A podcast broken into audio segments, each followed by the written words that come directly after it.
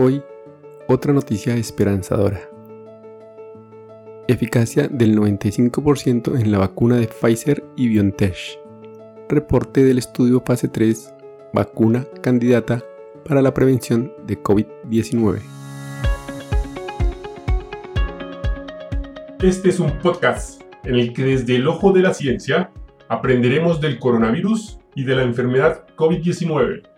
Es una producción de medicina en una página.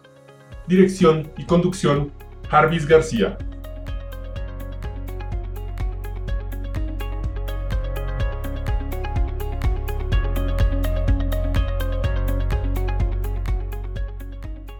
La farmacéutica Pfizer, ya el 9 de noviembre del 2020, había revelado que su vacuna para prevenir el coronavirus tenía un 90% de efectividad contra el virus. Hoy, miércoles 18 de noviembre del 2020 a las 6 y 59 de la mañana, en su página de internet anunció que el análisis de los datos indica una tasa de eficacia de la vacuna para prevenir el coronavirus del 95% en participantes sin infección previa por SARS-CoV-2 o sea, el primer objetivo primario. Y también en participantes con y sin infección previa por SARS-CoV-2, el segundo objetivo primario. En cada caso, medido a partir de los 7 días posteriores a la segunda dosis. El primer análisis del objetivo principal se basa en 170 casos de COVID-19, como se especifica en el protocolo del estudio, de los cuales se observaron 162 casos de COVID-19 en el grupo placebo frente a 8 casos en el grupo que se usó la vacuna experimental. El ensayo clínico de la fase 3 de la vacuna experimental comenzó el 27 de julio y ha inscrito 43.661 participantes hasta la fecha. 41.135 de los cuales han recibido una segunda dosis de la vacuna candidata al 13 de noviembre del 2020. Aproximadamente el 42% de los participantes globales y el 30% de los participantes de Estados Unidos tienen antecedentes raciales, étnicos y el 41% de los participantes mundiales y el 45% de los estadounidenses tienen entre 56 y 85 años de edad. Se puede encontrar un desglose de la diversidad de participantes de ensayos clínicos de aproximadamente 150 sitios de los ensayos clínicos en los Estados Unidos, Alemania, Turquía, Sudáfrica, Brasil y Argentina.